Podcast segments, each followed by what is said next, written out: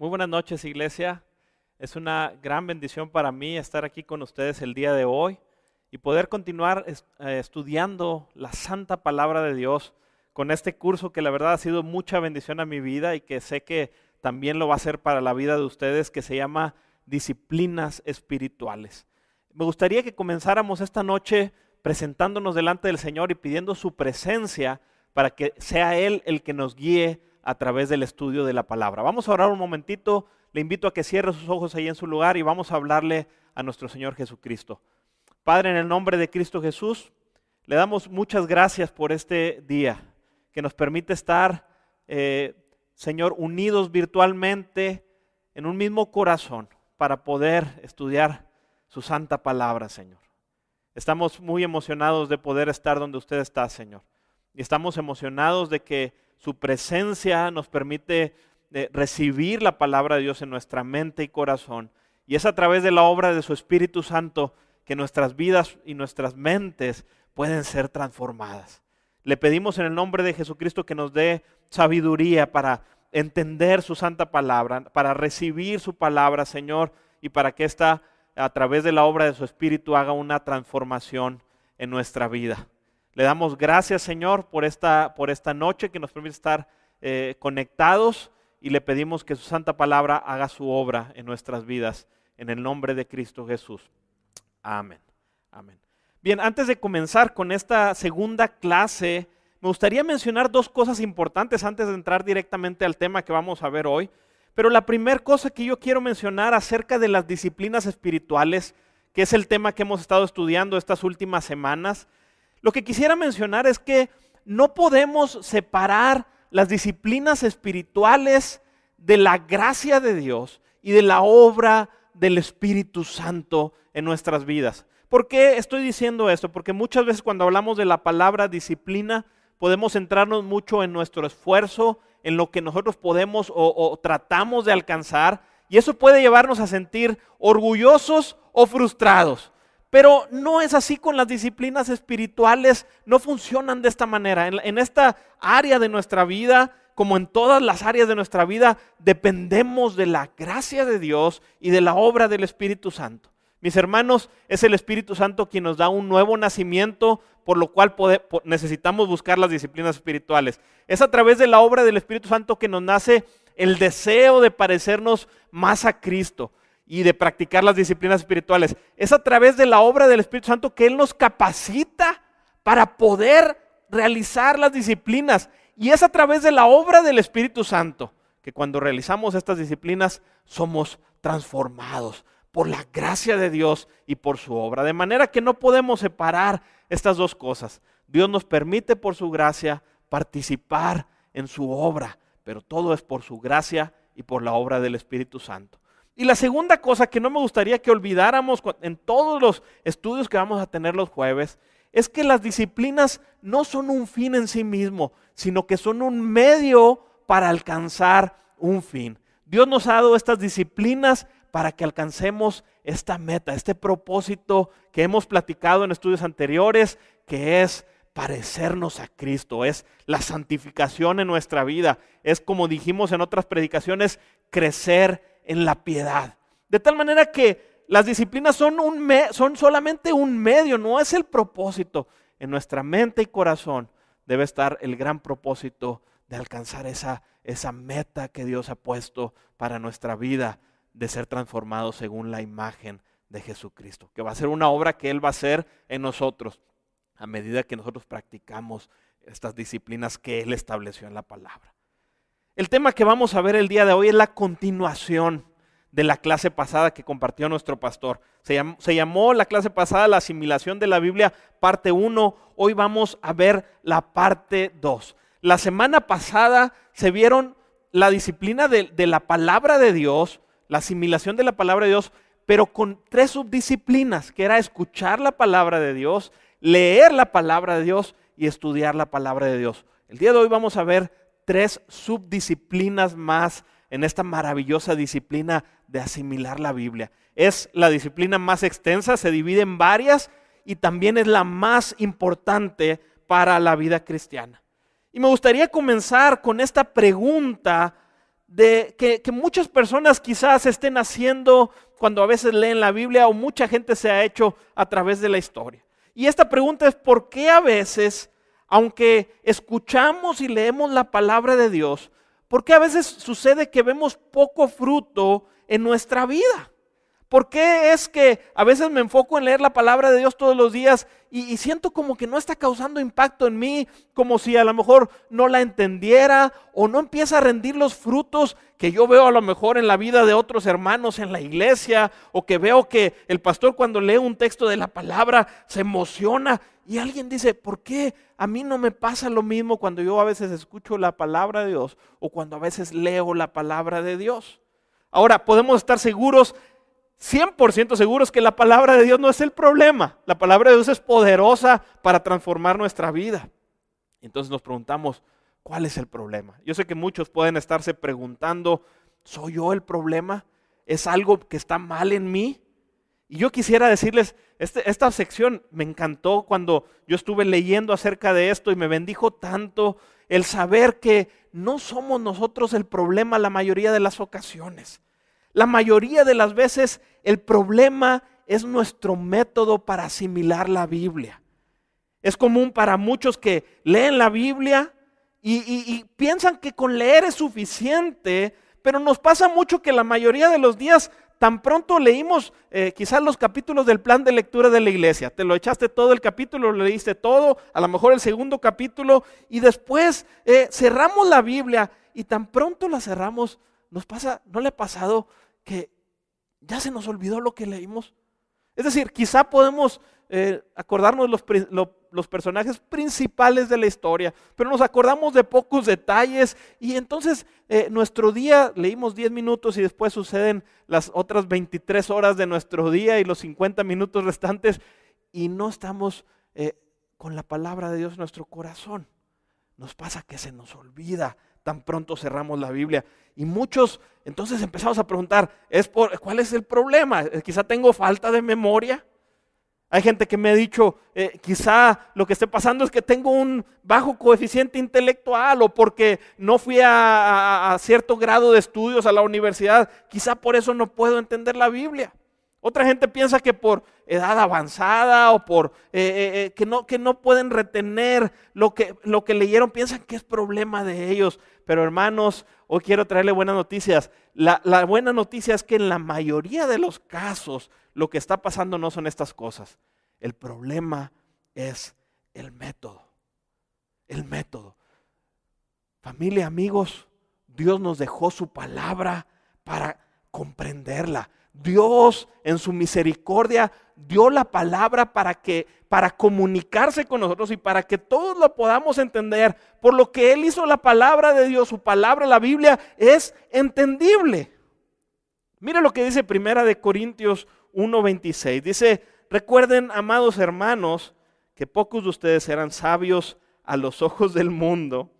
Está haciendo una descripción del pueblo de Dios Pocos de ustedes, pocos de ustedes eran sabios a los ojos del mundo, o poderosos o ricos cuando Dios los llamó. Oiga, y si el apóstol Pablo sabía esto, ¿cuánto más Dios que lo inspiró sabe que entre nosotros no hay muchos sabios, no somos las personas quizá más inteligentes que existen en el mundo o los de más sabiduría, pero Dios quiso comunicarse con nosotros y por lo tanto Él no hizo la palabra en un, en un código que solo algunas personas en el planeta la pudieran entender. Él quería comunicarse con su pueblo y él diseñó la palabra de Dios sencilla. Es cierto, estoy de acuerdo que hay partes que pueden ser complejas, pero en su mayoría usted puede entender la palabra de Dios. Entonces decimos, ¿cuál es el problema? Otra vez, el problema es nuestro método y eso nos trae mucha esperanza porque quiere decir que es algo que se puede cambiar. Y déjeme decirle, el pastor la vez pasada habló de estas dos subdisciplinas, leer y escuchar la palabra de Dios. Y hoy voy a decirle algo que quizá lo sorprenda.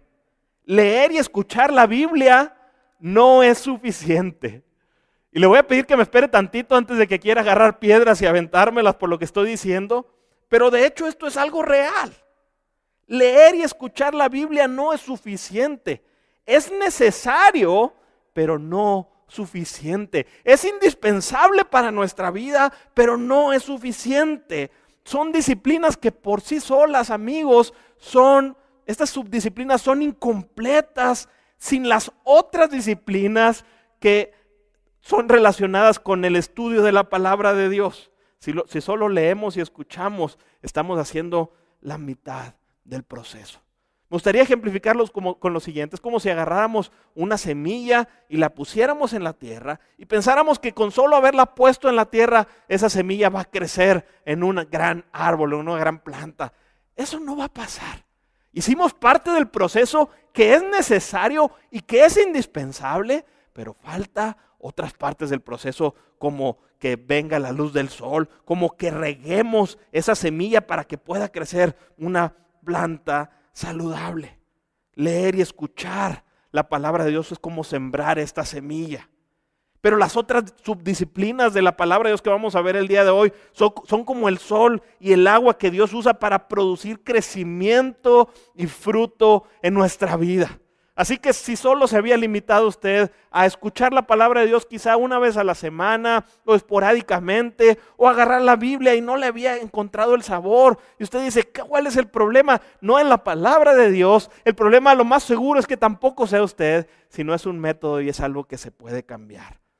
Hoy vamos a ver tres subdisciplinas que complementan el proceso para asimilar la Biblia y para que esa santa semilla el Espíritu Santo la utilice para dar crecimiento a nuestra vida. Ahora, son disciplinas bíblicas, no las estoy inventando yo, ni, ni son cosas que a alguna persona se le ocurrieron, son cosas que nacieron en la mente de Dios y que las estableció así para dar crecimiento a nuestra vida. La primera que vamos a ver es memorizar la palabra de Dios.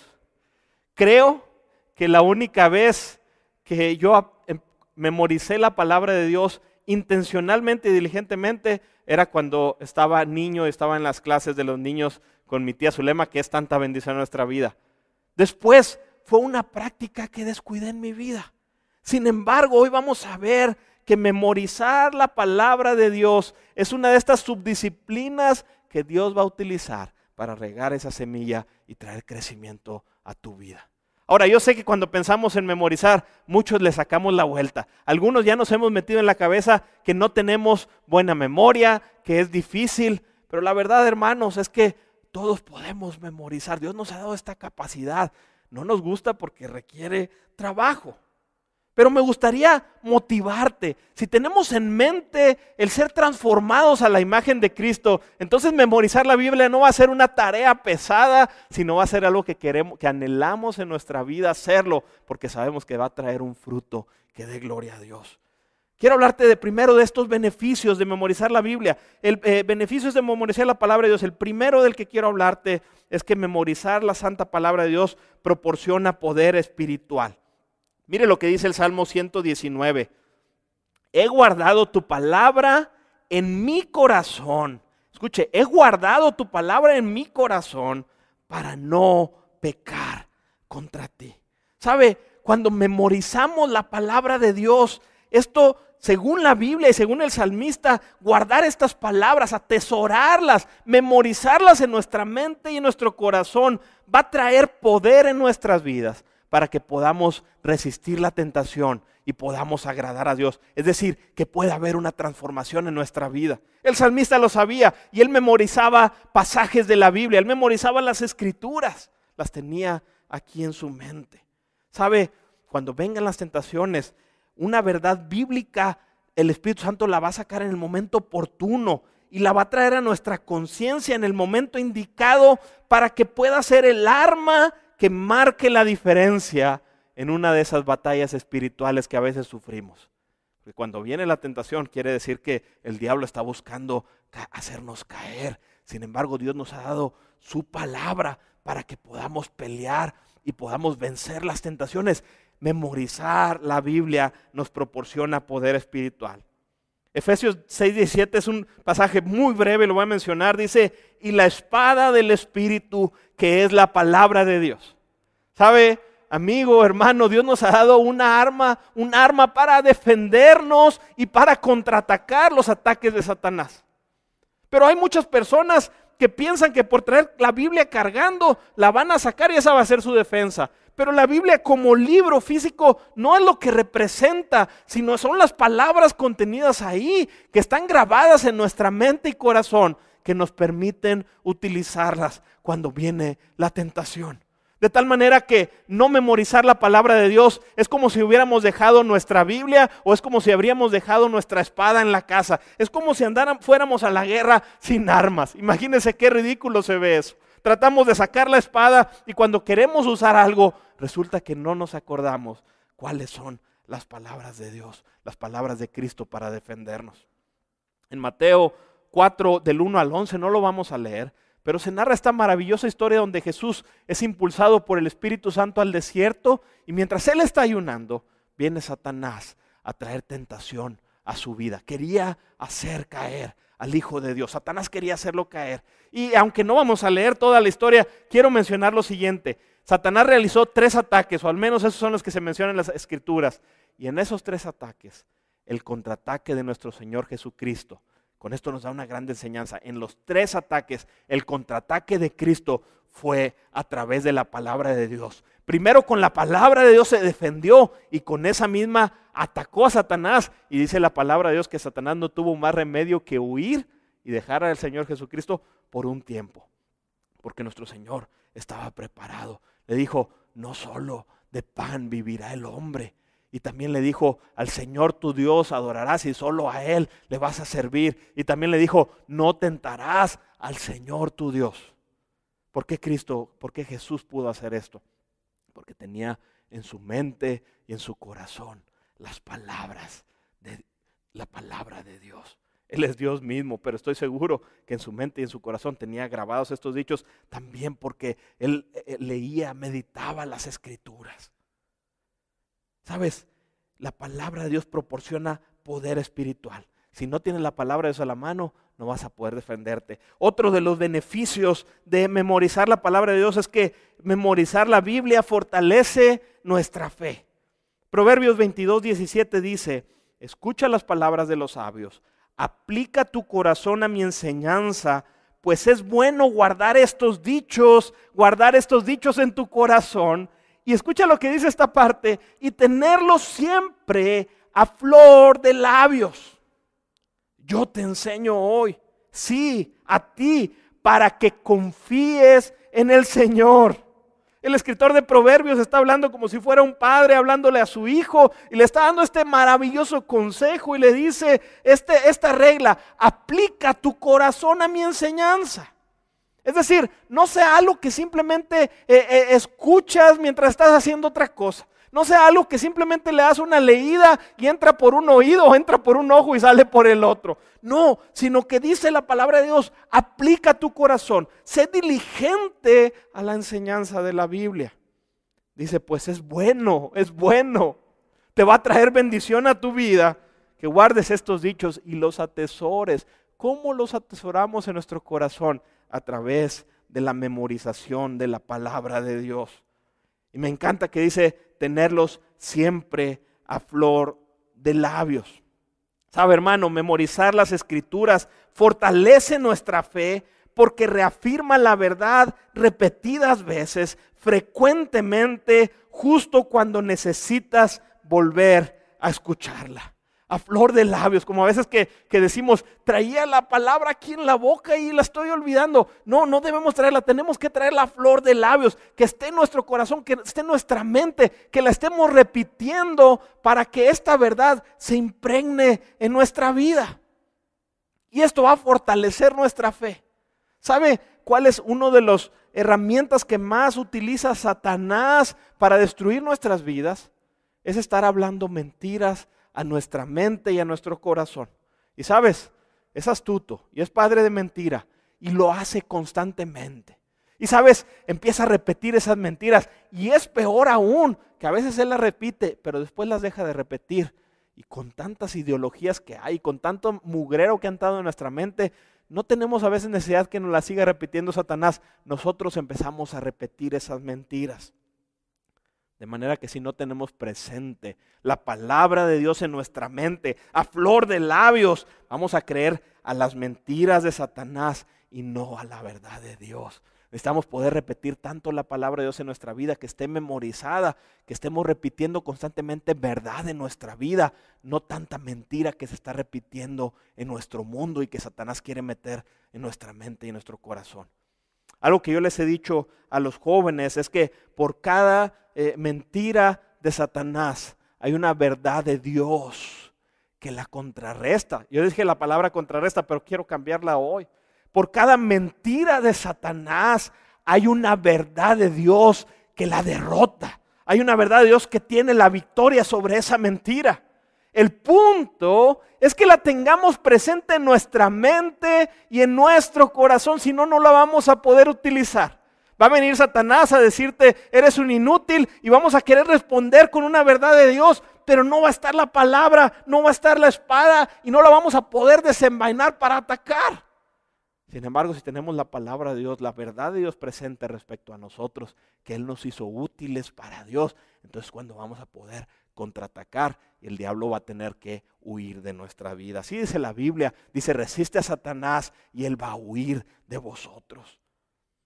Así que fortalece nuestra fe, nos da confianza en el Señor. Memorizar la palabra de Dios eh, nos da poder espiritual, fortalece nuestra fe, nuestra confianza en el Señor y un punto importante es que nos prepara para dar testimonio y consejería.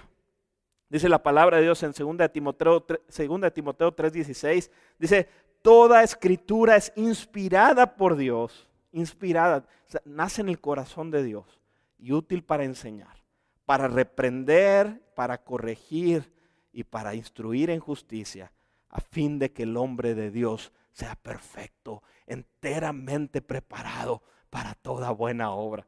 Eh, eso no lo escribí ahí, eso ya no lo puse aquí. ¿Sabe por qué lo, dije? Porque lo he memorizado, porque este pasaje ha sido de bendición a, nuestra, a mi vida.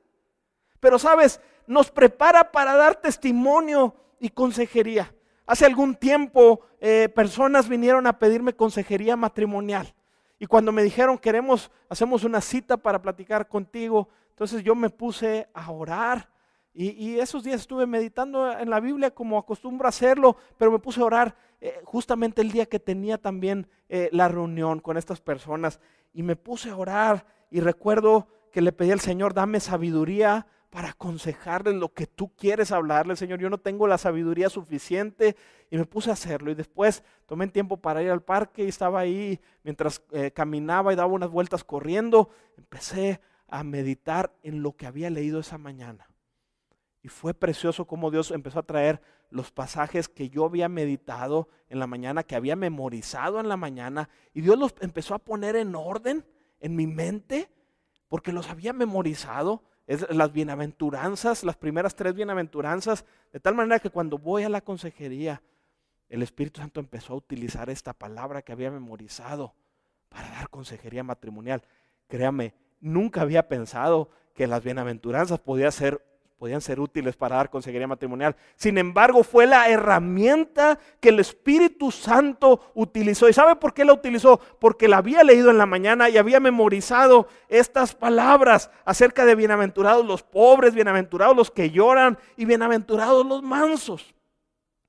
Hermanos, si los versículos no están escondidos en el corazón, no estarán disponibles tampoco para usarlos con la boca. Si no tienes la palabra de Dios memorizada en tu mente y corazón, no podrás utilizarla. El, cuarto punto por el, beneficio, y voy a irme un poquito más rápido, proveo un medio para la guía de Dios. Dice el Salmo 119, 24, tus leyes me agradan, me dan sabios consejos. Por eso le agradaban al salmista las leyes de Dios mucha gente piensa en la ley y piensa como algo que sacarle la vuelta. Pero el salmista lo veía como una bendición, la palabra de Dios, tenerla memorizada porque traían guía y dirección a su vida. Otro pasaje de la Biblia dice, lámpara es a mis pies tu palabra y lumbrera a mi camino. En otro pasaje Jesús dijo, yo soy la luz del mundo, el que me sigue no andará en tinieblas, sino que tendrá la luz de la vida. De tal manera que la Biblia, memorizarla, te va a traer guía en los momentos más, más decisivos de tu vida. El Espíritu Santo los va a utilizar. Cuando la memorices, Él los va a utilizar para traer dirección a tu vida. Yo recuerdo muy bien que con mis padres, cuando eh, eh, nos cambiamos a la casa en la cual mis papás viven ahorita, fue una provisión de Dios. Y recuerdo que Dios utilizó un pasaje de la palabra de Dios para confirmar a mis papás que Él les estaba dando esa casa. Era una provisión de Dios. De tal manera que vemos que la palabra de Dios nos trae guía. Ellos se sintieron tranquilos porque sabían que estábamos yendo al lugar correcto, al lugar al cual Dios nos estaba llevando. ¿Y qué utilizó el Espíritu Santo? La palabra de Dios grabada en la mente y en el corazón de mi familia. Dice el doctor Donald Whitney, el autor de este libro que yo les he recomendado, Disciplinas Espirituales para la Vida Cristiana, del cual estamos sacando varias ideas para este curso. Dice así, eh, la palabra de Dios es la espada del Espíritu. Pero si no tienes una Biblia al alcance, el arma de la palabra, eh, el arma de la palabra de Dios tiene que estar presente en el arsenal de tu mente para que el Espíritu Santo la empuñe. Si no tienes una Biblia a tu alcance, o si no sabes buscar en los pasajes, necesitas tenerla en la mente y en el corazón para poder utilizarla, porque la, memorizar la Biblia eh, proporciona poder espiritual, fortalece tu fe, te prepara para dar testimonio y consejería, es decir, te hace útil para Dios, provee un medio para la guía de Dios. Y el último que voy a mencionar en este punto es que estimula la meditación. Yo sé que no hemos hablado de la meditación, ahorita vamos a hablar un poquito de esto, pero cuando, cuando nosotros memorizamos un pasaje es una manera en que podemos estar meditando en la Biblia. Mira lo que dice el Salmo 119, 97. Dice así, Oh, cuánto amo tus enseñanzas. Me encanta cómo habla el salmista. Dice, pienso en ellas todo el día. Ahora, hermanos, yo sé que nos podemos preguntar, Oliver, tú me estás poniendo una carga más. Yo no tengo tiempo para estar eh, pensando en la Biblia o, leyendo la Biblia todo el día. Tengo trabajo que hacer, tengo ocupaciones, cosas que son importantes y aunque me gustaría dejarlas, no puedo hacerlo. Hermano, yo no le estoy pidiendo esto.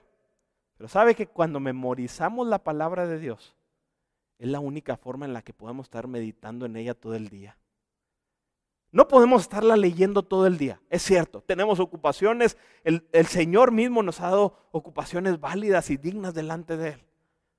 Sin embargo, cuando usted quizá en unos minutos después de que, de que, leyó la palabra de Dios, escogió un pasaje, mientras iba quizá manejando, mientras iba a rumbo a su trabajo, agarró una tarjetita y va leyendo ese pasaje de la Biblia y lo va memorizando. Y sabe, cuando está en su trabajo, cuando hay una oportunidad, trae a su mente ese pasaje, lo sigue repasando. ¿Sabe que permite que pueda, así como dice el salmista, estar pensando en la palabra de Dios todo el día? ¿Se puede meter en la Biblia todo el día? Claro que se puede cuando la memorizamos. Si no la memorizamos, va a ser difícil que podamos estar leyendo toda la Biblia todo el día. Pero si tenemos esos pasajes en nuestra mente, en cualquier momento los podemos sacar y estar meditando en la santa palabra de Dios. Esos son los beneficios. ¿Verdad que es precioso lo que la Biblia dice acerca de memorizar? Ahora me gustaría decirte unos breves consejos, los voy a mencionar rápidamente para que podamos memorizar la palabra de Dios. Lo primero que quiero decirle es, cambia tu actitud. Regularmente cuando hablamos de memorizar, yo dije al principio, creemos, no tengo buena memoria, eh, es algo muy difícil, nunca lo he hecho, yo creo que no lo voy a lograr. Pero yo quiero decirles, hermanos, Dios nos dio la capacidad, Dios nos dio la memoria. Aunque yo sé que no todos somos buenos memorizando los nombres de toda la gente, te aseguro que te sabes los nombres por lo menos de tu familia o de algunos hermanos de la iglesia. Te aseguro que te sabes quizá el número telefónico tuyo o el número telefónico de algunas personas con quienes llamas constantemente, sobre todo antes que no teníamos ahí la aplicación de contactos. Pero tenemos, todos tenemos memoria, tenemos esta capacidad dada por Dios para memorizar, es un don de Dios, es algo que Dios nos dio, una capacidad humana. De tal manera que viendo los beneficios deberíamos cambiar nuestra actitud y decir, sabes, Dios me hizo para que yo pudiera memorizar. La pregunta es, ¿estoy dispuesto? Yo sé que después de escuchar esto, muchos van a estar dispuestos para memorizar la palabra de Dios. La segunda, el segundo consejo, ten un plan, ten un plan. Es decir, quizá puedes aprender a decir, voy a, voy a memorizar un versículo a la semana. Cuando estábamos en las clases de fundamentos de la fe, Eso era lo que encargábamos. Memoriza un versículo a la semana. Al, al, final del curso ibas a memorizar 10 textos. Al final de todos los cursos de fundamentos de la fe ibas a tener memorizados 50 versos de la palabra de Dios. Puedes memorizar uno por semana, uno por día. ¿Sabe? Hubo un gran hombre de Dios, el fundador de un ministerio internacional y de gran bendición que se llama Los Navegantes. Este, nombre, este hombre se llama Dawson Trotman. Sabe, él en 1926 todavía no había fundado este ministerio, había solamente recibido a Cristo y alguien le habló de memorizar la palabra de Dios. Y él manejaba un camión, en eso trabajaba antes de dedicar su vida al ministerio. Y se propuso que todos los días mientras iba manejando, iba a memorizar cuando menos un pasaje de la Biblia al día. Al cabo de tres años, él confirma que había memorizado mil pasajes de la Biblia. Mil pasajes de la Biblia. ¿Cuánto Dios puede hacer con una persona que ha llenado su mente de la palabra de Dios? Bueno, tenemos testimonio. Levantó Dios a través de su vida un ministerio internacional que ha dado muchísimo fruto porque este hombre fue transformado a la imagen de Cristo y porque se dejó ser usado por Dios por memorizar la Biblia. No quiero decir que es lo único que hizo, pero fue parte de lo que hizo. Ahora, no todos vamos a ser llamados a ministerios internacionales. Y no todos vamos a aprender quizá mil versículos, pero si aprendemos 50, si aprendemos 100, si aprendemos uno por semana por el resto de nuestras vidas, ¿cuánto vamos a llenar nuestra mente y nuestro corazón de la palabra de Dios? Y cuánta bendición va a ser para la vida nuestra y de otras personas. Así que un consejo es ten un plan. Ten un plan frecuente, ten, ten cierta frecuencia. Quizá puedas decir en mi tiempo devocional, eh, decido una vez a la semana de mi tiempo devocional, voy a memorizar un pasaje de la palabra de Dios. Otro consejo que me gustaría darte, escribe los versículos. Hay gente que agarra tarjetitas y los apunta, hay gente que hace listas de pasajes. Hermanos, hay aplicaciones para memorizar pasajes. Usted mete a la aplicación de Android para descargar eh, aplicaciones, usted le pone memorizar la Biblia, van a salir varias aplicaciones que le van a ser muy útiles. Yo tengo una en mi celular y lo, he estado utilizando para memorizar la Biblia. Puede imprimir cuadros y ponerlos en, los, en las paredes de su casa, etc. Otro consejo, memorice los versículos al pie de la letra.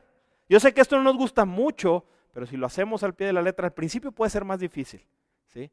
pero después va, a ayudarnos mucho porque nos va a poder hacer, eh, poder revisar nuestro avance, nuestras metas. Cuando no memorizamos el pasaje al pie de la letra, tiende a olvidarse y después queremos recordar cuáles pasajes aprendimos y no recordamos ni uno. Es más difícil al principio, pero a la larga trae buenos resultados. Aprenda el pasaje como viene en la versión de la Biblia que usted tiene y así memorícelo. El, el otro consejo, Busque un método para rendir cuentas. Voy rápido en esto. Puedes hablarle a un amigo y ponerte de acuerdo. Vamos a aprender a memorizar la Biblia juntos. Pueden proponer memorizar pasajes en su grupo pequeño. Pueden hacer un plan familiar y decir, ¿saben? Todos los días, una de mis tías juntaba así a toda la familia cuando iban a comer, que ahí estaban todos listos para comer y todos desesperados, les decía, espérense, nadie puede tocar los alimentos hasta que memoricemos un pasaje de la Biblia. Y créame que ahí a todos les salía la buena memoria porque querían comer. ¿Sí? Así que busca un método para rendir cuentas. Y por último, repase y medite en los pasajes que ha aprendido constantemente. Pasa mucho, hermanos, que si memorizamos un pasaje, dos pasajes, tres pasajes, a lo mejor al final de mes eh, están por olvidarse. Es muy importante que agarremos esos pasajes y los, los volvamos a meditar y a repasar. Es como que alguna persona que, es un guerrero agarre su espada que está desafilada y la afile. De nada le serviría tener muchas espadas si, si ninguna tiene filo. Así que le animo a que estos pasajes que va memorizando, al cabo de cierto tiempo diga, no voy a memorizar más pasajes hasta que repase los cuatro, los cinco, los diez que he aprendido. Estoy afilando mis espadas. Gracias a Dios que le tenemos muchas y, si memorizamos vamos a tener muchas armas disponibles y podemos afilarlas. Así que estos son los consejos sobre memorizar la palabra de Dios. Les recuerdo otra vez, memorizar la Biblia no es un fin en sí mismo. No se trata de, soy la persona que más versículos me ha aprendido. No se trata de eso. Es bueno que te hayas aprendido muchos versículos, pero tiene un fin, ser transformado a la imagen de Cristo, agradar a Dios con tu vida. Que lleves mucho fruto. Ese es el propósito de memorizar la palabra de Dios. La segunda subdisciplina. La segunda subdisciplina, vamos a ver tres. Esta es la segunda y es importantísima. La primera es memorizar. La segunda que vamos a ver hoy es meditar en la palabra de Dios. Ahora, hermanos, abro mi corazón al, hablar con ustedes en esto. Cuando yo estuve estudiando este tema, fue uno de los grandes temas que Dios trajo a mi vida para irla transformando en, en estos últimos meses. En estos últimos meses. Dios utilizó este tema, la meditación en la Biblia, para transformar mi vida. Yo les dije, no es suficiente leer, no es suficiente escuchar, necesitamos memorizar. Y esta segunda cosa que necesitamos hacer es meditar en la palabra de Dios. Ahora, ¿qué es meditación? Quiero decirles primero, no es yoga, no estamos hablando de yoga cuando decimos meditación o las prácticas que el mundo hace, no es ni una terapia de relajación, sino que la Biblia habla de la meditación de la palabra de Dios. Lo menciono porque quizá algunas personas creen que como el yoga tiene ahí algunos fines espirituales de, otras, eh, de otros países, quizá pueda referirse a eso para nada. ¿sí? El yoga ni las otras eh, eh, prácticas que la gente realiza de meditación van a ser usadas para transformar su vida, porque no fueron establecidas por Dios ni por su palabra. Dios va a utilizar la meditación bíblica. ¿sí? Así que la meditación del mundo regularmente implica vaciar la mente pero la meditación cristiana implica llenar la mente de la palabra de Dios y de su verdad. Una, la, la, meditación del mundo es vacía tu mente, pon tu mente en blanco. La meditación bíblica no, es llena tu mente de la palabra de Dios. ¿Sí?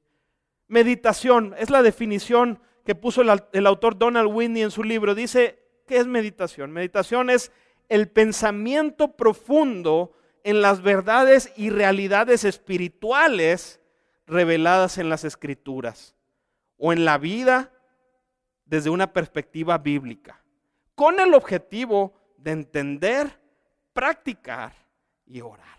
Es decir, meditar es pensamiento profundo en las verdades de la Biblia, pensamiento profundo en las cosas que estamos viviendo desde una perspectiva bíblica, cómo Dios ve nuestra vida, eso es meditación. ¿Con qué objetivo? Para que podamos entender, practicar la palabra de Dios y para que podamos orar. ¿Sabe la meditación?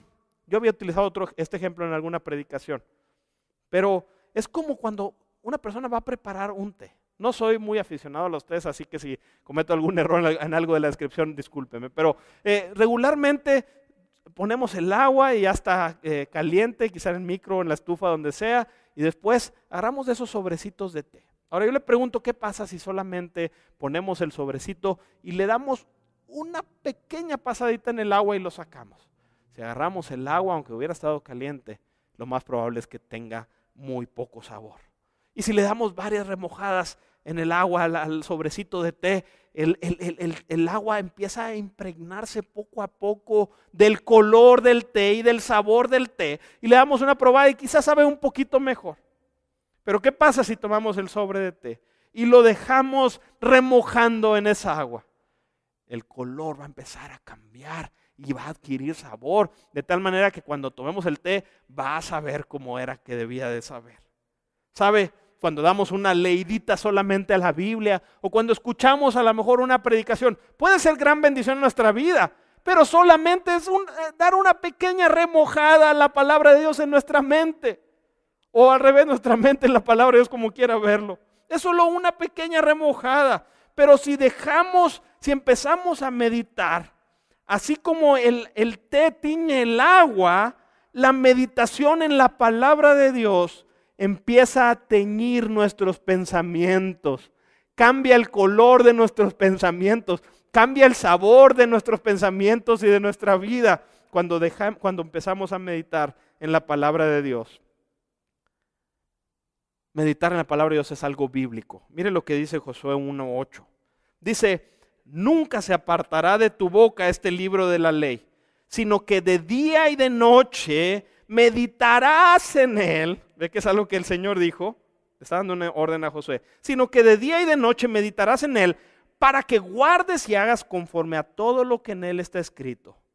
Porque entonces harás prosperar tu camino y todo te saldrá bien. Escuche lo que dice este pasaje. Yo creo que este pasaje es central en todo este tema que hemos estado hablando.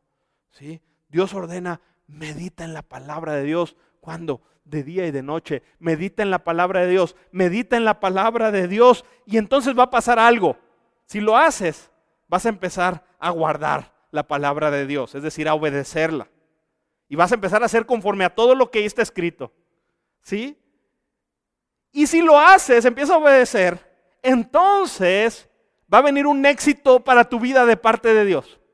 Ahora, necesito aclarar, no es el éxito a la manera del mundo. El éxito a la manera de Dios es cumplir con la voluntad de Dios, agradar a Dios, parecerte a Cristo. Si alguien agradó a Cristo, que, fue hombre, es nuestro Señor Jesucristo. Él se hizo hombre y él agradó a, a nuestro Dios en todo. ¿sí? ¿Y sabes qué? Fue exitoso en todo. Amigos, si usted medita en la Biblia, sus acciones van a empezar a ser transformadas. Y si sus acciones empiezan a ser transformadas, entonces Dios se va a encargar de hacer prosperar tu camino. Y entonces todo va a empezar a salir bien en tu vida según los planes de Dios para ti. El éxito verdadero en la palabra de Dios se les promete a los que meditan en la palabra de Dios.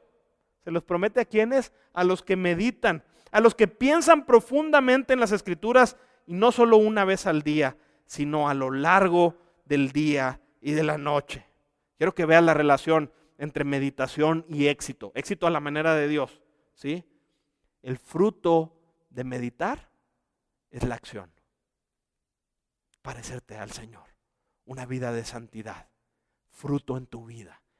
El fruto de la meditación es la acción. Meditar en la palabra nos lleva a actuar conforme a la palabra.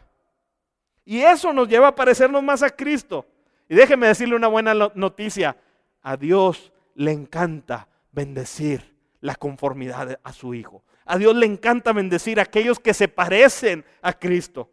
De tal manera que la clave es la meditación. Meditación nos lleva a la obediencia, obediencia nos lleva a la bendición de Dios, al éxito dado por Dios. Fíjese lo que dice el Salmo 39.3. Se enardeció mi corazón dentro de mí. En mi meditación se encendió fuego. Ahora, quiero aclarar, este pasaje no está hablando particularmente de meditar de la palabra de Dios. El, salmista está enojado y dice, en mi meditación se encendió fuego. Pero esto es lo que pasa cuando meditamos en cualquier tema. Si está un problema en nuestra vida y empezamos a meditar en el problema, nos llenamos de preocupación, ¿es cierto? Si está una persona nos hizo una ofensa y nos lo pasamos pensando en la ofensa que nos hizo, nos llenamos de ira.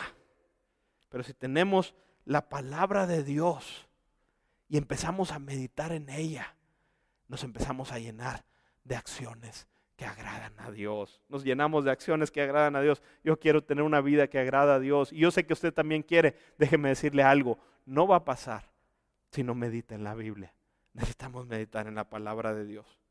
La palabra de Dios es como un fuego. como un fuego, como imaginen una fogata. Se aviva cuando escuchamos, como vimos en la parte en, la clase anterior, cuando escuchamos, cuando leemos, cuando estudiamos, cuando memorizamos y cuando meditamos en la palabra de Dios. Y cuando se aviva el fuego, escuche qué pasa. Así como en una fogata, le ha pasado, se va apagando la fogata, pero cuando le echamos más troncos, ¿qué es lo que pasa? Hay más luz y se siente más calor. Escúcheme bien. Cuando meditamos en la palabra de Dios y hacemos estas subdisciplinas de la palabra de Dios, ¿sabe qué pasa con el fuego de la Biblia?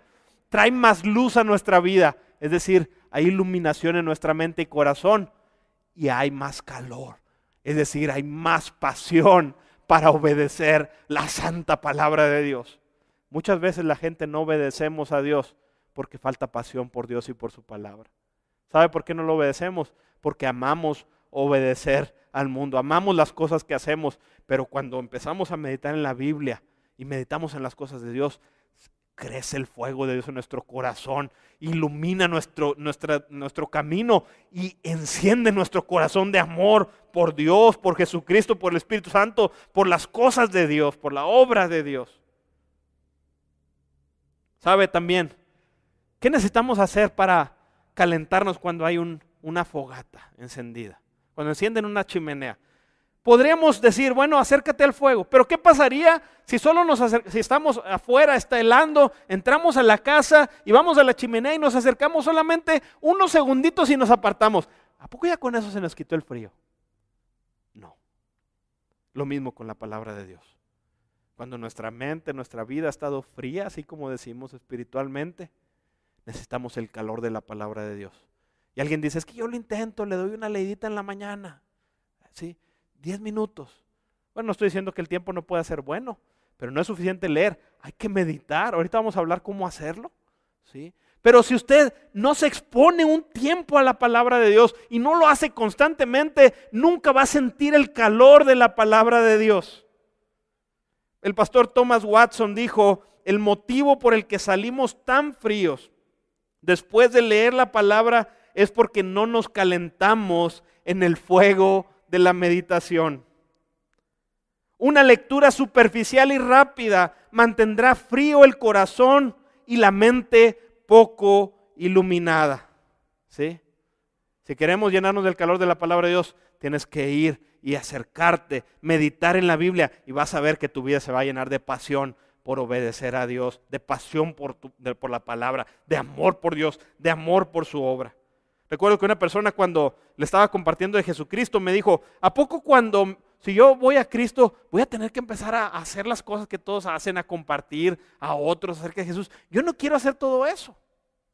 Obvio, no iba a querer hacer todo eso, porque lo que produce ese deseo en nosotros es el Espíritu Santo cuando nos da el nuevo nacimiento, pero también es la palabra de Dios. Cuando vemos al Señor hablándonos acerca de compartir, de amar a los demás, entonces nace una pasión por esto, por honrar al Señor y por amor a la gente.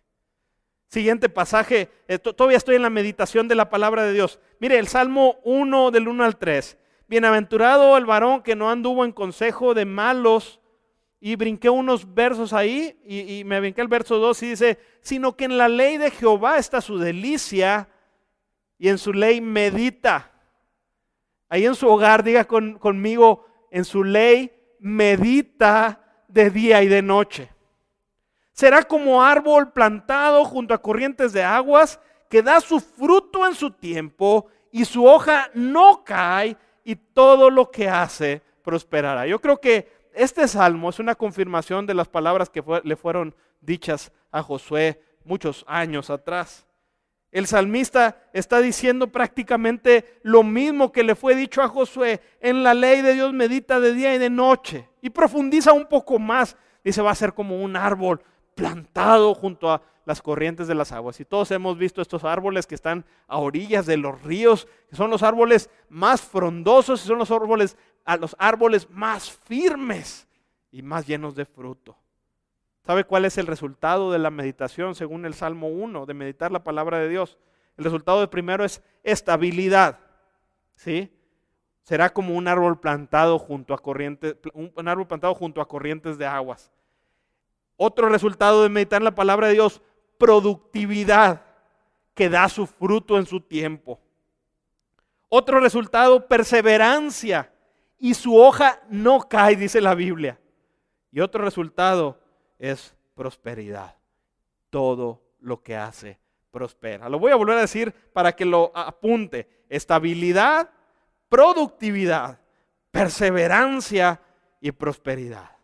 Si usted obedece al Señor en esta subdisciplina de meditar en la palabra de Dios, usted va a tener esas cuatro características en su vida. Va a ser como ese árbol que está plantado junto a corrientes de las aguas. Dijo Thomas Brooks, Dijo, los que prosperan de la mejor manera generalmente son los que meditan por el mayor tiempo. ¿Sabe? Y algo para ejemplificar esto, una pequeña analogía, es la lluvia. Si tenemos eh, árboles plantados en tierra dura y en tierra seca y empieza a llover, ¿qué pasa si la lluvia dura apenas algunos 15 minutos? Nos vamos a dar cuenta que la lluvia no va a penetrar la tierra dura y árida y no le va a ser de mucho provecho a esos árboles. Eso es similar a cuando damos una leída superficial en la palabra de Dios. Pero cuando meditamos, la meditación abre el suelo del alma. De tal manera que la palabra de Dios empieza a penetrar y empieza a nutrir nuestra alma, a nutrir nuestra mente, a nutrir nuestro corazón. Y esto empieza a traer crecimiento en nuestra vida. No solo necesitamos escuchar y leer, no solo necesitamos el agua superficialmente, necesitamos absorberla. Y el método para absorber es la meditación en la palabra de Dios. Pensar. ¿Qué es meditar? Pensar profundamente. Pensar en las escrituras, pensar en los pasajes bíblicos, estar pensando en la santa palabra de Dios. Doctor Donald Whitney dice, la meditación es la absorción de las escrituras y es la absorción lo que lleva a la experiencia con Dios y a la transformación de vida que tanto anhelamos al acudir a la Biblia. Es la absorción. Necesitamos meditar. ¿sí? Un, un, hombre que admiro muchísimo, vivió hace algunos siglos, George Mueller, he hablado de él muchas predicaciones, en predicaciones. Él escribió esto, la simple lectura de la palabra de Dios puede convertirse en información que solo pasa por nuestra mente, así como el agua corre por una cañería. Eso es lo que a veces ocurre. Una simple lectura, una simple eh, eh, escuchar la palabra de Dios. Ahora, no lo estoy menospreciando. Al principio dije, es indispensable leer y escuchar. Es indispensable, pero no es suficiente. No es suficiente. Si hacemos esto, es como el agua que pasa por una cañería. Pasa tan rápido que no alcanzamos a absorberla y no alcanza a nutrir nuestra vida. Escucha lo que dice el Salmo 119, 98. Tus mandatos me hacen más sabio que mis enemigos, pues me guían constantemente. Escucha lo que dice esto. Es precioso. Este pasaje impactó mi vida. Tengo mejor percepción que mis maestros, porque siempre pienso en tus leyes, porque siempre pienso en tus leyes. Saben, mis hermanos, en un mundo en el que constantemente estamos recibiendo tanta información diaria, que hay tantas información en las redes sociales y en el trabajo y prendemos el radio y, llevamos música y, y, hablamos con tanta gente, hay tanta información circulando en nuestra mente y nuestro corazón. Estoy seguro que si solamente dio una leída superficial a la Biblia, unos 10 minutos, aunque cumplió con el deber, usted sale con tanta información que bombardea su mente, eso que usted recibió pronto se olvida. Pero si usted medita, aunque sea un breve periodo de tiempo, pero medita en el, pasaje o lo memoriza y se lo lleva y está meditándolo, la informa y empezamos a cerrar la información, recibir tanta información, si no estamos, en lugar de pensar en todas esas cosas y estar pensando en preocupaciones y solamente en noticias trágicas y todo esto, meditamos en la palabra de Dios. Entonces la palabra de Dios empieza a traer poder en nuestra vida y empieza a traer dirección en nuestra vida y empieza a que todas esas voces que están estorbando para que podamos ser transformados se apaguen y se callen. Y la voz de la palabra de Dios bendiga nuestra mente y nuestro corazón. ¿sí? Eh, el último pasaje que quiero leer en esta parte de meditar en la palabra de Dios, Santiago 1.25, dice, escuche esto, está precioso, pero el que, el que mira atentamente a la ley perfecta, la ley de la libertad, y permanece en ella, no habiéndose vuelto un oidor olvidadizo, sino un hacedor eficaz, este será bienaventurado en lo que hace.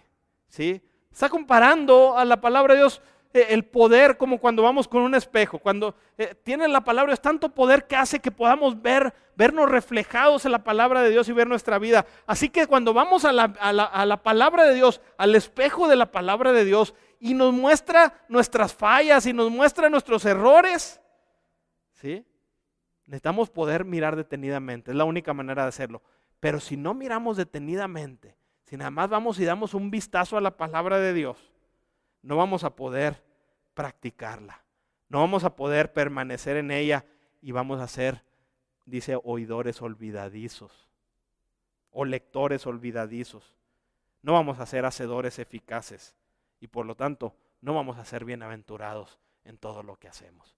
Pero como lo dice el pasaje, si miras atentamente, atentamente, eso es meditar. Mira atentamente. Y eso te va a llevar a permanecer en la palabra de Dios. Se te va a llevar a ser un hacedor eficaz. Es decir, alguien obediente, alguien como Cristo. Y eso te va a llevar a ser bendecidos. Yo quiero que vea tres pasajes principales hemos mencionado, el de Josué, el Salmo 1 y este de Santiago. Todos hablan que meditar en la palabra de Dios nos va a, nos va a permitir obedecerle y después la obediencia va a resultar en la bendición de Dios a nuestra vida. Solamente quiero decir que la bendición de Dios eh, está relacionada a la obediencia. Es importante esto. Sin embargo, esto no significa que nos ganamos la bendición de Dios. Aún esto, mis amados hermanos, aún esto es por gracia. No podemos decirle a Dios, me lo gané porque obedecí. No, hermanos, ¿sabe? Dios dejó las disciplinas, Dios nos motiva las disciplinas, Dios nos transforma a través de las disciplinas. Toda la gloria es de Cristo. Aún esto es por su gracia. Así que voy a rápidamente a dar unos breves consejos para meditar en la palabra de Dios y paso al último punto. Tres consejos para, cuatro consejos para meditar en la palabra de Dios. Número uno, elige un pasaje apropiado. Es decir, enfócate. Si estás leyendo la palabra de Dios, quizás leíste un capítulo, quizás leíste dos capítulos. Enfócate en una sección para que puedas meditar. Si no tienes mucho tiempo, enfócate en una sección. Mire, les, les comparto rápido. Ayer estaba leyendo los capítulos del libro de Juan que corresponden a esta semana en el plan de lectura de la iglesia. Pero hubo tres versos que me resaltaron en el Juan capítulo 4. Fueron de gran bendición. Y los medité, estuve pensando en ellos. No fue una meditación muy extensa, pero en cinco minutos que estuve pensando en ese pasaje, me dejó una riqueza que dije, necesito compartirla en mis redes sociales porque quiero que esto llegue a amigos míos que necesitan escuchar de Cristo. Y lo compartí, lo publiqué. ¿Sabe cuánto tiempo me, llevó meditar? Eh, cinco minutos. ¿Por qué? Porque me enfoqué en unos, en unos pocos pasajes de los que leí. Ahora, si tengo más tiempo, me puedo enfocar en otros pasajes. Pero es importante que usted elija los pasajes apropiados. Puedes elegir aquellos con los que en el momento eh, llaman más tu atención o aquellos que se relacionan más con tu necesidad en ese momento. O puedes ver aquel pasaje que ves eh, que es el mensaje principal de lo que estás leyendo y enfócate para meditar en eso. Ese es un consejo. Otro consejo, selecciona un método de meditación. Ahora, yo ahí publicamos un archivo que se llama Métodos de Meditación. Eh, es un extracto del libro del, del doctor Whitney de Disciplinas Espirituales. Él menciona 17 métodos para meditar en la palabra de Dios. Son cortitos y son buenísimos. Yo en ese documento, por no ponerles todos, solamente les puse 8 métodos para meditar en la Biblia. Si usted quiere aprender a meditar, vaya a ese archivo que le está en, los comentarios en Facebook y en YouTube y abra ese archivo y usted va a poder ver esos métodos sencillos para meditar en la Biblia. Métodos muy, muy sencillos. Es fácil aplicarlos y van a dejar gran bendición a su vida. Y, de hecho, hermanos, he estado pensando en esto. Quiero proponerles lo siguiente. Me gustaría organizar una reunión en Zoom el próximo sábado. Si Dios quiere, estoy pensando, y se me ocurre ahorita, a las 8 de la noche. Inclusive voy a comprometer al pastor, no sé si se me vaya a enojar porque esté diciendo esto, pero si el próximo sábado a las 8 de la noche nos conectamos a través de Zoom, nosotros podemos explicarles algunos de estos 17 métodos. No los 17 porque son muchos, pero vamos a, explicar y a practicar algunos. Necesitamos hacerlo en Zoom, no, no solo para explicarlos, sino poder practicarlos ahí juntos. Les propongo esto. Si en los comentarios en Facebook, en Facebook y en YouTube hay más de 10 personas que les interesa, más de 10 personas, el sábado nos vemos a las 8, les mandamos un enlace y nos conectamos todos para estudiar estos métodos. Solo si hay más de 10 personas. El otro consejo, no te apures, dedícale tiempo. Eh, no, no es un no te apures de no seas diligente, no, no, no, no. No te apures de no te apresures. Miren, yo no quiero que esto, esto de meditar sea una carga. Hay gente que dice, oye Oliver, yo apenas alcanzo a leer 15 minutos la palabra de Dios y eso es, es, todo el tiempo que tengo. Mire, yo quiero decirles, es mejor leer una porción más pequeña de la Biblia y alcanzar a meditar que leer mucho y no meditar. Así que si dices, solamente tengo 15 minutos, mira, yo te animo, lee una, porción, una porción más corta de la Biblia en esos 15 minutos y leíste 10 y deja 5 para meditar, o lee 5 y deja 10 para meditar. O llévate escritos un pasaje, un verso, el que más te resalte, y llévatelo meditando en el camino. memorízalo. ¿sí? Eh, hay que dedicar, hay que dedicarle tiempo, pero necesitamos el, el tiempo que tenemos utilizarlo sabiamente. ¿sí? Si solamente leemos va a resultar en poco provecho. Dedica tiempo a meditación. Ahora, hermano, si tienes más tiempo, yo te aconsejaría, si estás dedicando una hora, un par de horas a, ver la televisión, yo te aconsejaría, apaga la televisión y medita en la palabra de Dios. He conocido personas que en su trabajo decían, tenía una hora y media para comer o una hora. Comía en media y la otra tomaba para meditar en la palabra de Dios. Eso es hambre por la palabra de Dios. ¿sí? Eh, ese es mi último también punto, creo que lo adelanté. Eh, lee menos si es necesario para meditar más. Es lo que acababa de mencionar ahorita. Y leo la frase de Maurice Roberts, Maurice Roberts para terminar este punto. Nuestra era ha sido tristemente deficiente en lo que podría llamarse grandeza espiritual. Tristemente deficiente. Fíjense lo que dice él. Esto tiene su raíz en la enfermedad moderna de la superficialidad. Somos demasiado impacientes para meditar en la fe que profesamos. Lo que contribuye a una fe cristiana firme no es el examen rápido y ajetrado de los libros religiosos o el descuidado apuro por cumplir con las obligaciones religiosas. Eh, ¿Sabes lo que trae fruto? No es que lo hagas rápido ni que lo hagas descuidadamente. Más bien, dice Maurice Roberts, la meditación pausada en las verdades del Evangelio y la exposición de nuestra mente a esas verdades es lo que produce el fruto de un carácter santificado. Qué bonitas palabras de este pastor. No vaya superficialmente a la Biblia, medita en ella. Quizá no tenga demasiado tiempo, yo le diría de todo corazón, haga tiempo. Había un canto que me encantaba, me gustaba mucho y decía, make time to pray, haz tiempo para orar. ¿Saben? Hoy yo les digo, haz tiempo para meditar en la palabra de Dios. Y la última subdisciplina que vamos a ver el día de hoy. Y les digo, hermanos, esto es un estudio bíblico, es, diferente a una predicación. Yo sé que ha tenido un tono diferente y quizá el tiempo pueda ser un poco más extenso, pero es un estudio bíblico. Así que voy a este último punto, no me voy a llevar mucho tiempo aquí, pero también es un punto importantísimo, que es, primero es memorizar, después meditar, y ahora vamos a aplicar, aplicar la palabra de Dios. Mire lo que dice. Eh, nuestro problema principal no es no entender la Biblia, sino que batallamos para aplicarla a la vida cotidiana, aquellas cosas que sí entendemos. Eh, ¿Sabe? Yo les dije al principio, Dios dejó una palabra que es comprensible. Sé que hay algunas partes complicadas, sé que hay algunas partes que pueden ser difíciles. Si esas partes en algún momento usted está leyendo y no entendió, no tiene que centrarse en eso. Después podrá hacerlo conforme vaya creciendo en las escrituras. Y, podrá hacer preguntas a pastores o a maestros que puedan ayudarle y enseñarle. ¿sí? Pero yo quiero que se centre usted en esto. Céntrese en aquellas partes de la Biblia que sí entiende y céntrese en aplicarlas meditarlas y después aplicarlas. Mire lo que dice Santiago 1.22, y creo que hace, hace un momentito yo confundí también un poquito los pasajes, son relacionados y hablaban del espejo, pero este lo habla más claro. Mire lo que dice Santiago 1.22. Dice, no solo escuchen la palabra de Dios, tienen que ponerla en práctica. De lo contrario, solamente se engañan a sí mismos. Pues si escuchas la palabra de Dios, pero no la obedeces, sería como ver tu cara en un espejo. Te ves a ti mismo, luego te alejas y te olvidas cómo eres. Y ahora sí viene el pasaje que leímos hace rato.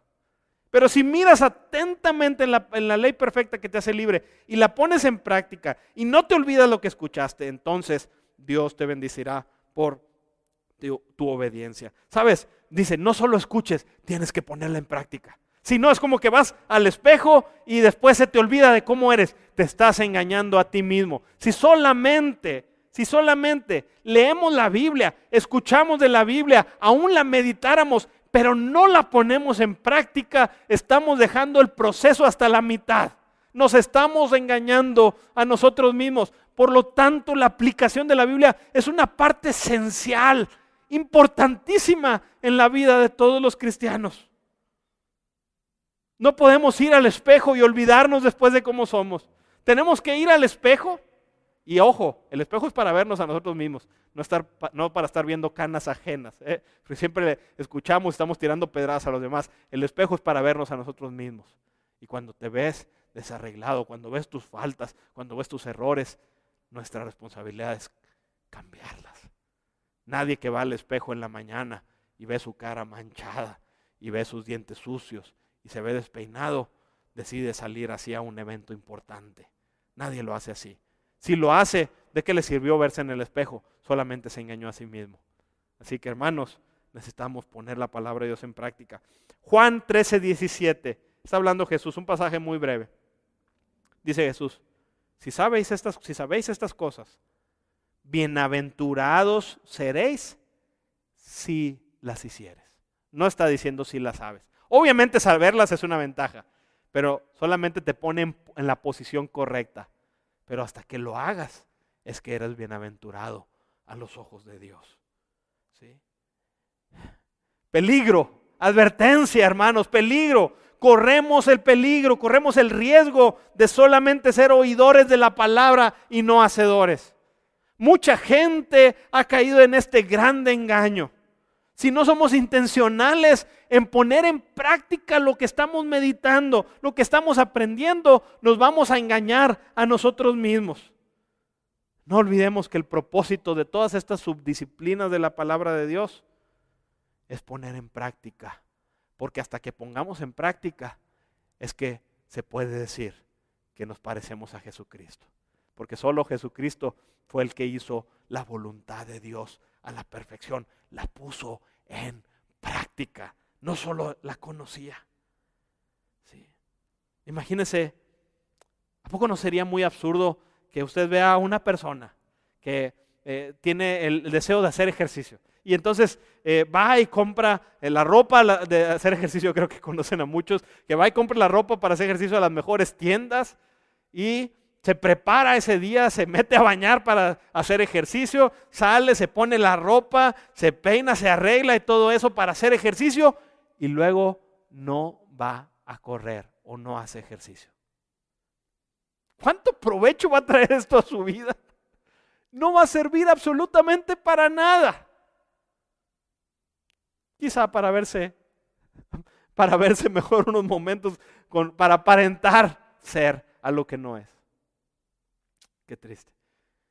Si hacemos, si solamente escuchamos la Biblia, o aunque la meditáramos, pero no la llevamos a la práctica, entonces nos engañamos a nosotros mismos. Así que me gustaría concluir con esto, consejos para aplicar la palabra de Dios. Cuando vayamos a la Biblia, el primer consejo es, si, si sabemos, si sabemos que la Biblia está orientada a la acción, esperemos descubrir una aplicación siempre que vayamos a la Biblia. Una o más, pero por lo menos una. Esperemos descubrirla cuando vayamos. Si sabemos que Dios quiere que la apliquemos y sabemos que el Espíritu Santo está trabajando en nosotros para que la apliquemos, cuando vayamos a la Biblia, esperemos descubrir aplicaciones a nuestra vida, la forma de ponerla en práctica. ¿Sí? Simplemente ayer yo les decía, yo leía este, este, este verso donde habla de la mujer samaritana. Y está diciendo que la mujer samaritana escuchó a Jesús y cuando Jesús terminó de hablar, ella se va y, le, habla y le dice a su, a, su, gente, a los samaritanos, lo que Jesús les había, le había dicho y lo que había hecho con ella. Y la gente sale a escuchar a Jesús y le dicen a la mujer, ahora creemos porque oímos con nuestros propios oídos, ahora creemos a la palabra de Dios y sabemos que verdaderamente Él es el Salvador del mundo. Antes creíamos por lo que tú nos habías dicho, ahora creemos porque lo escuchamos directamente. Y sabes, esa palabra me movió. Me movió, yo les dije, lo publiqué en mis redes sociales, no lo publiqué por accidente, lo publiqué con intención, para que algunas personas que no han querido dar tiempo para escuchar la palabra de Dios, porque han cerrado su mente y su corazón, poder darles un mensaje. Necesitas escuchar tú directamente la palabra de Dios. Y cuando lo escuches, vas a saber que es su palabra es vida. Pero me movió a la acción. ¿Sabe cuál fue la acción a la que me movió? El evangelismo. Un pasaje tan corto. Y yo sé que hay muchas enseñanzas en la historia de la mujer samaritana, pero el Señor, el Espíritu Santo me movió a la acción del evangelismo. Fui directo, eh, enfocado a querer alcanzar a algunos de mis amigos con esta, con esta frase. Y me dio mucho gusto ver a algunos compañeros que no conocen al Señor, que no conocen a Cristo, estar participando en la publicación. Así que, consejo, espera descubrir una aplicación. Mira lo que dice Thomas Watson. Esta frase es maravillosa. Tomen cada palabra como si fuera dicha para ustedes. No para el vecino, no para el amigo o el primo de un amigo, para ustedes. Cuando la palabra truene en contra del pecado, piensen de esta manera. Dios se refiere a mis pecados. Cuando presione cualquier deber, piensen, Dios se refiere a mí con esto. Muchos alejan las escrituras de sí, como si les concerniera solamente a los que vivieron en la época en la que fue escrita. Pero si ustedes tienen la intención de sacar provecho de la palabra, llévenla a casa para ustedes mismos. Una medicina no hará ningún bien si no se aplica. ¡Wow!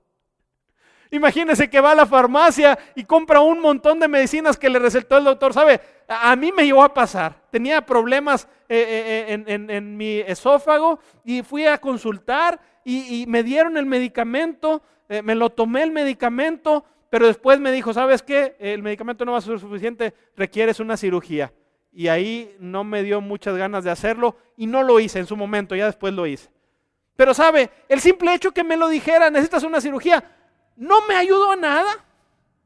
No hizo que se me quitara el malestar. Después la gente me decía, oye, ¿no te has tratado? Le digo, no, sí me he tratado, pero no, no, me he sanado. La verdad es que no me había tratado. ¿Por qué? Porque él me decía, se ocupa una cirugía y no lo hice. Años después lo hice. ¿Y sabe qué? Adiós el problema. Imagínate que vas a la farmacia, compras todo el medicamento y no lo utilizas. ¿De qué sirve? Cuando vayamos a la palabra de Dios, usted reciba la palabra de Dios y aplíquesela a sí mismo, reconociendo que cada uno de nosotros necesitamos ser transformados. Entonces, consejo, espera descubrir una aplicación. Consejo, eh, eh, busca entender el texto. ¿Sabes? Eh, esto es importante. Cuando leas un pasaje, no lo leas a la ligera y saques conclusiones a la ligera. Trata de entender lo más que puedas, porque una mala comprensión también lleva a la desobediencia. Imagínense que yo envíe a, mis hijos, o, bueno, mi está muy chiquita, pero ya después, que lo envíe un mandado, ¿verdad? Y que le diga, ve a traerme unas tortillas, y que venga y me traiga cereal. ¿Usted cree que yo voy a estar contento porque me trajo otra cosa? Le voy a decir, qué padre la actitud que tuviste, pero no te pedí cereal, ocupaba unas tortillas y no las trajiste. Eso es desobediencia. Y sabe, hermanos, no quiero asustarle con esto. Lo que yo quiero que vaya con diligencia a la palabra de Dios. Busque una aplicación, pero busque comprender la palabra de Dios. Eh, por eso puede elegir los pasajes que le sean más claros para usted. Y si tiene dudas, es correcto preguntarnos. Necesitamos unos a otros y nos tenemos unos a otros. Pero es importante, algo que es muy importante es que entendamos la Biblia primero lo que significó para las personas a las que fue dicha. Y después busquemos de eso, de eso que significó para ellos, busquemos algunos principios aplicables a nuestra vida. Voy a poner un ejemplo muy breve. Por ejemplo, Josué. A Josué él iba a ser el líder de un pueblo. Él también iba a ser un guerrero. Entonces, cuando tú lees la historia, nosotros no somos guerreros, nosotros no vamos a, a, salir a la guerra a pelear como él lo hacía con ejércitos. Nosotros no hacemos esto. Entonces, pero vemos principios como que si meditan la palabra de Dios, las cosas le iban a salir bien. Aunque nosotros no somos guerreros, si meditamos en la palabra de Dios es un principio, ¿sí? Entonces, las acciones que tengamos en la obra de Dios también nos van a hacer para bien. Pero necesitamos entender lo que significó para la gente en aquel, en aquel tiempo y después agarrar un principio para nosotros. Después explicaremos más de esto, pero es importante, primero, ir con la expectativa de descubrir una aplicación. Después, entender el texto. Y después, haz preguntas orientadas a la aplicación.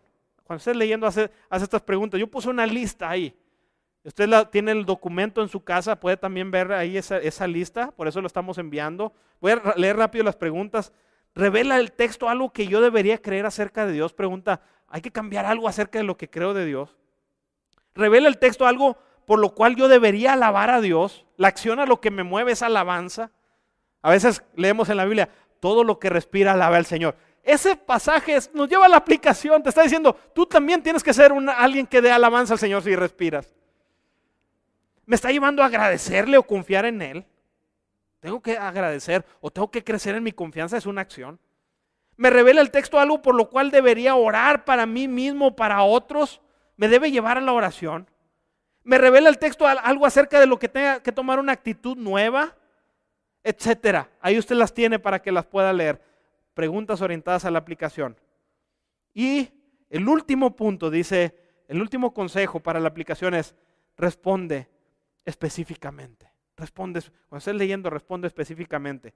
Por lo menos debe haber una respuesta tuya de lo que leíste, por lo menos una respuesta orientada a la acción cuando meditas la Biblia. Por lo menos una. Por ejemplo, estás leyendo, pero eh, si, si te lleva la fe, entonces Tú tienes que terminar la lectura y estar pensando quizá en orarle al Señor y decirle, Señor, necesito que aumentes mi fe. Clamo para que aumentes mi fe. Es una acción. Quizá otra acción va a ser adoración. Quizá otra acción vaya a ser gratitud a Dios. Oración por alguien más, por tu familia. Quizá otra acción vaya a ser pedir perdón a alguna persona. Qué difícil es actuar en esto, pero es necesario. Quizá otra acción en algún momento vaya a ser ejercer disciplina sobre algún creyente, ejercer disciplina en amor. Hay que accionar. Si no, lo que leíste, te estás engañando a ti mismo. Dar una palabra y ahí vienen algunas otras, arrepentirse de algún pecado. Termino leyendo estas dos frases. Son preciosas. Escuche lo que dicen. J.I. Parker dice, si yo fuera el diablo, escuche lo que dice este hombre. Si yo fuera el diablo, uno de mis primeros objetivos sería impedirle a la gente que profundizara en la Biblia. Wow. Sabiendo que es la palabra de Dios, que enseña a los hombres a conocer, amar y servir al Dios de la palabra, si, si él fuera el diablo, dice, debo hacer todo lo posible por rodearla del equivalente espiritual a las fosas, los arbustos, espinos y las trampas para hombres para ahuyentar a las personas. A toda costa debo desear impedirles que usen su mente de forma disciplinada para entender la magnitud de su mensaje. ¿Qué palabras tan sabias está diciendo este predicador?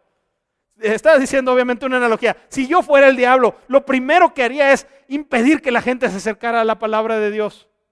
¿Sabe que mucha gente ha leído muchísimos libros, pero cuando se convierten a Cristo les resulta muy difícil leer la Biblia? Porque hay un enemigo que quiere que no la leas. Pero sabiendo, dice, si yo fuera el diablo. Pero si somos hijos de Dios y sabemos su importancia, nos esforzaremos y clamaremos a Dios por su espíritu para brincar cualquier obstáculo que nos sea puesto y asimilar la palabra de Dios en nuestra vida.